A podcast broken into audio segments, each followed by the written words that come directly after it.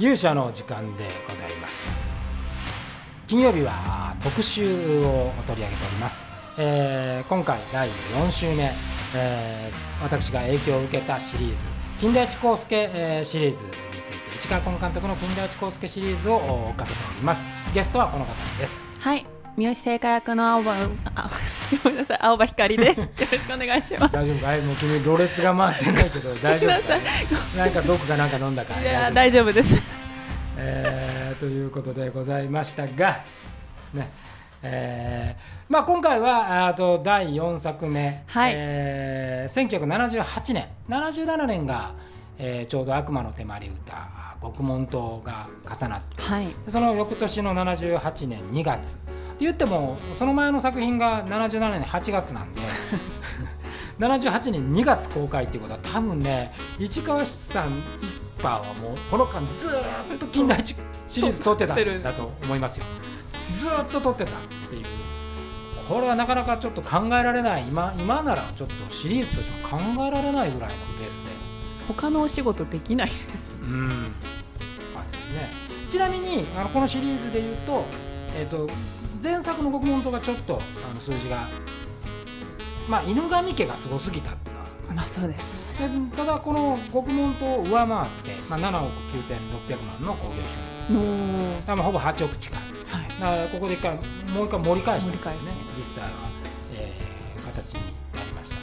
で、えー、今回のこの時のまあ一つの売りはですねまず犯人役にですね、えー、中台達也さん。はいすごい。素晴らしい。素晴らしい。中台達也さんを入れてで、えーと、中井貴一さんの妹の中井貴恵さん、はい、これを新人で大抜擢。当時早稲田大学2年生。を出してさらにですね、えー、かつて金田一シリーズに出演した女優を3人並べると犬神家の一族の高峰美恵子、はい、悪魔の手まり歌の岸恵子、はい、獄門島の司陽子。これを全部ぶち込むっていうすごいすごいことです。よ。もうご、ね、当時この岸さんはあのフランスにもう移住されて強引に連れてくるっていう。もうこのあのメンバーならではのこと。しかも木村あのカメラはね木村大作さんという、まあ、今も名監督ですけど、えー、がやられたという。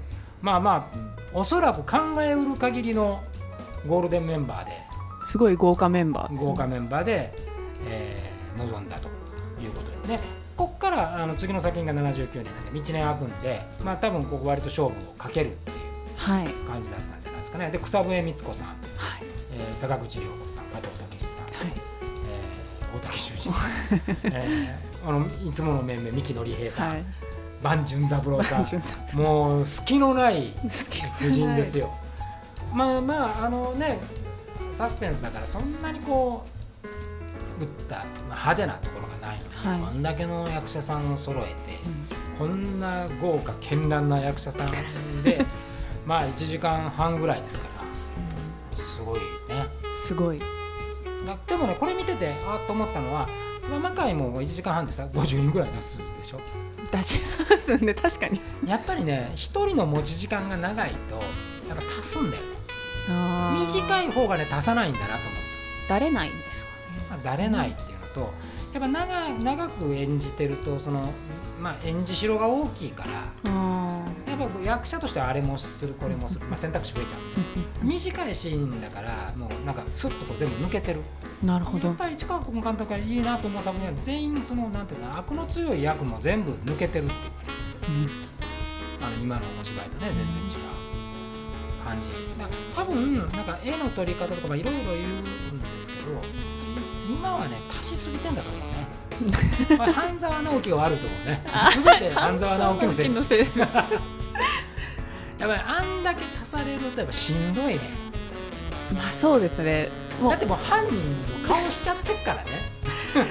なんでしょうね。あの情報量が多,、まあ、多い多い。からストーリーが入ってこない。足しちゃうんで、だから多分まああの半沢直樹って、まあ、言ってもまあストーリー明快なんで、うん、悪役も悪役はより悪役なんでしょう、感じなんで、まあ、そういうのはまああるん。でしょう、やっぱサスペンスでやっちゃうね。そうです。やっぱりリメイク版はねもう最初から犯人の顔で出てくるあそうなんです。最後もう謎解きが見えちゃ見えちゃってる。んで。謎解きが一番ドキドキするのに謎解きの時にはもう犯人分かってるからお前だろっていう。説明を聞くっていう話になるんで、そこがねちょっとなかなかこの作品もそういう意味では素晴らしいバランスだったとそうですね。唯一やっぱり冒頭に中台達也さんが あの学生服でやっぱ出てこの後ね病院坂でもこの事故が起こるんですよ。そうですね。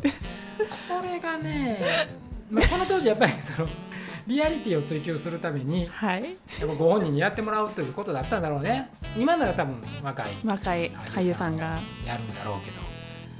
なかなかパンチのある。なんか全部持っていかれましたね。そうだからねあの女王蜂の一番のまあ自分私的なね問題は一瞬間出てくるやっぱり中台達也さんの情報が処理できずに過ぎていっちゃうんで。最初だって分かんなかったですねその年を超えた瞬間にあれ？みたいな。なんだろう冒頭がが冒頭学生だから入ってくるからその後大きくなってるんで。大きくな逆だったらまだねあの情報修正できるんですけどこれはコスプレからみたいになっちゃう。だから正しいのかなみたいな自分の今そうね網膜がね。映してる網膜が正しいのかっていう感じになるわけですよ。私ねあのちなみにこの中ではあの誰が良かったですか？あ女王蜂。なんか女王蜂。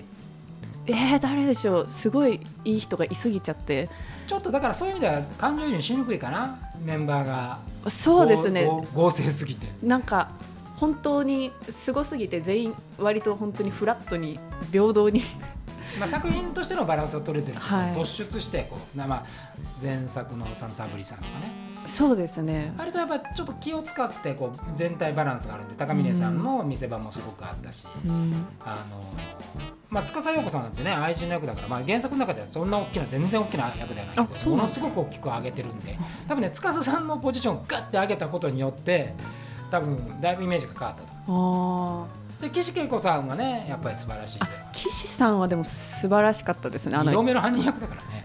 なんでしょう。時代が一人だけすごい違う感じがしました。映像から来る。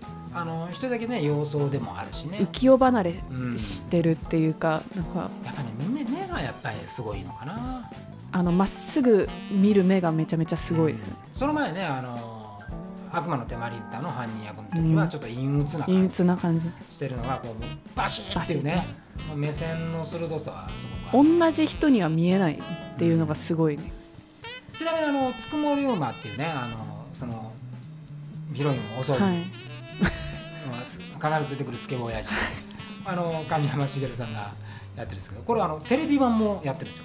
ええー、唯一映画とテレビ両方やってるっていう両方とも殺されてますけどね、まあ、もちろん。そういうちょっとこう面白さ。でこの頃にはその金田一耕助シリーズはテレビ版もすごい人気だったんで,、えー、で私的にはねこのシリーズでやっぱ気になったのはあの萩尾みどりさんですよ。ああこの頃から萩尾さんもずっと出てるんですよ。ずっと出てるそうですねずっと出てる。ずっと出てるんだけどこの辺りから萩尾みどりさんの存在感がちょっとぐいっとこうくるなという形ですね。でこの回もあのこの回も最後加藤武さんがねちょっと粋な粋な。粋な計らいをしよるんですよ。この頃からあの服ね量が服粉粉粉の量が増えて。ふけの量も増えてるふけの量と粉の量が増えて。いく。万順三郎さん渋かったね。あーすごい好きでしたね、うん、なんか本当に別にほんなんでしょう主要話に絡んでくるわけじゃないんですけどすごくなんでしょう場を和ませつつ締めつつもある。場を和ましてるんだけど割とその重要な役どころそうです。でまあがっつりと坂口涼子さんがね、うん、癒しのポジションを取りまあ、当時あの人気があった沖正也さんがね、はい、あの出て沖正也さんもその大きな役じゃなかったですけど、うん、あの出てらっしゃいました、はい、まあ、この辺あのすごい面白い作品だったんですが、うん、えー、評価はねやっぱ二分されてたようですね。当時も。あのまあ、一つはその「女王蜂」っていうタイトルでいうと、うん、まあ、原作でいうと元のあの中井貴恵さん、はい、ももっとなんていうかな男を食い殺すみたいな魔性な感じだけど中井貴さん自体はなんかこう清楚なそうですね。感じでしょ？だからまあそこがちょっとこうイメージが違うみたいな話をしている方が多かった。と思いますね。でこれなんかね当時はねあの金棒とタイアップしてたんですよ。あえー、口紅に口紅にミステリー女王蜂の口でこれに中井貴恵さんがえっ、ー、とまあ、キャスティングされててこのダブル効果がすごい強かったみたいななるほど。感じであの今ウィキペディアを見ております。なるほど。でもすごいいいタイアップですね。ストーリー的にも、うん、だからこの辺りはすごくバランスが取れてで,、でもなんかあの音楽は田辺真一さんがやられてますしね、えー、よかったんですが、まあ、ヒットもしたんですけれど多分さすがにあのこのここまで4作撮ってるから多分市川ファミリーも若干疲れてきたんでしょうね。ちょっと中だるみしたんです。中だるみっていうかまあでも今考えたら映画ってね同じ座組でも本当2年3年かけて撮るっていう感じなところをもうほぼほぼもうこの作品終わったはいこの作品。はい。この作品でしょう。それは大変だったでしょうね。もうずっと金田一の世界にいるっていう感じですよね、まあ、だからこの間石坂さんも金田一コースだそれもあったんじゃないかな。次が病院坂であの終わってしまうわけですけど。やっぱりこう俳優としてはもうこれ以上金田一のイメージがつくのは。そうですね。石坂浩二さん自体はいろんな役やりますからねだからそういう意味ではちょっとそこが引き際みたいなところがあったんじゃないでしょうかね。お話も個人的にお話が一番難しかったようには気がしましたね。やっぱね中台さん最後の種明かしのところの中台さんずっと目を開いてる。芝居がすげえなと。すごい。なんでしょう切なげでもあるし悲しげでもあるしなんか見えないねそうなんですなんか心情心情わざと見せずにやって岸恵子さんがその同じシーンでまあ射殺ねそのするんですけどまあ、この岸恵子さんがその中台達也さんを好きだったんだよ、まあ、それがさどんでん返しとして出てくるんだけれどそこに対してどういうふうな意図かっていうのを最後までね多分中台さんあの自分の演技プランの中に心情を出さないっていうのがあったんじゃないかなっていうふうに思いますそれぐらいなんか最終のシーンは狂気にした。うん、あおすすめの場合は冒頭に やっぱりその学生服で出てきたことによって多分だいぶ脳内がパニックパニックにずっとパニックになってしまうんでそこだけがあのちょっと気になるかなっていう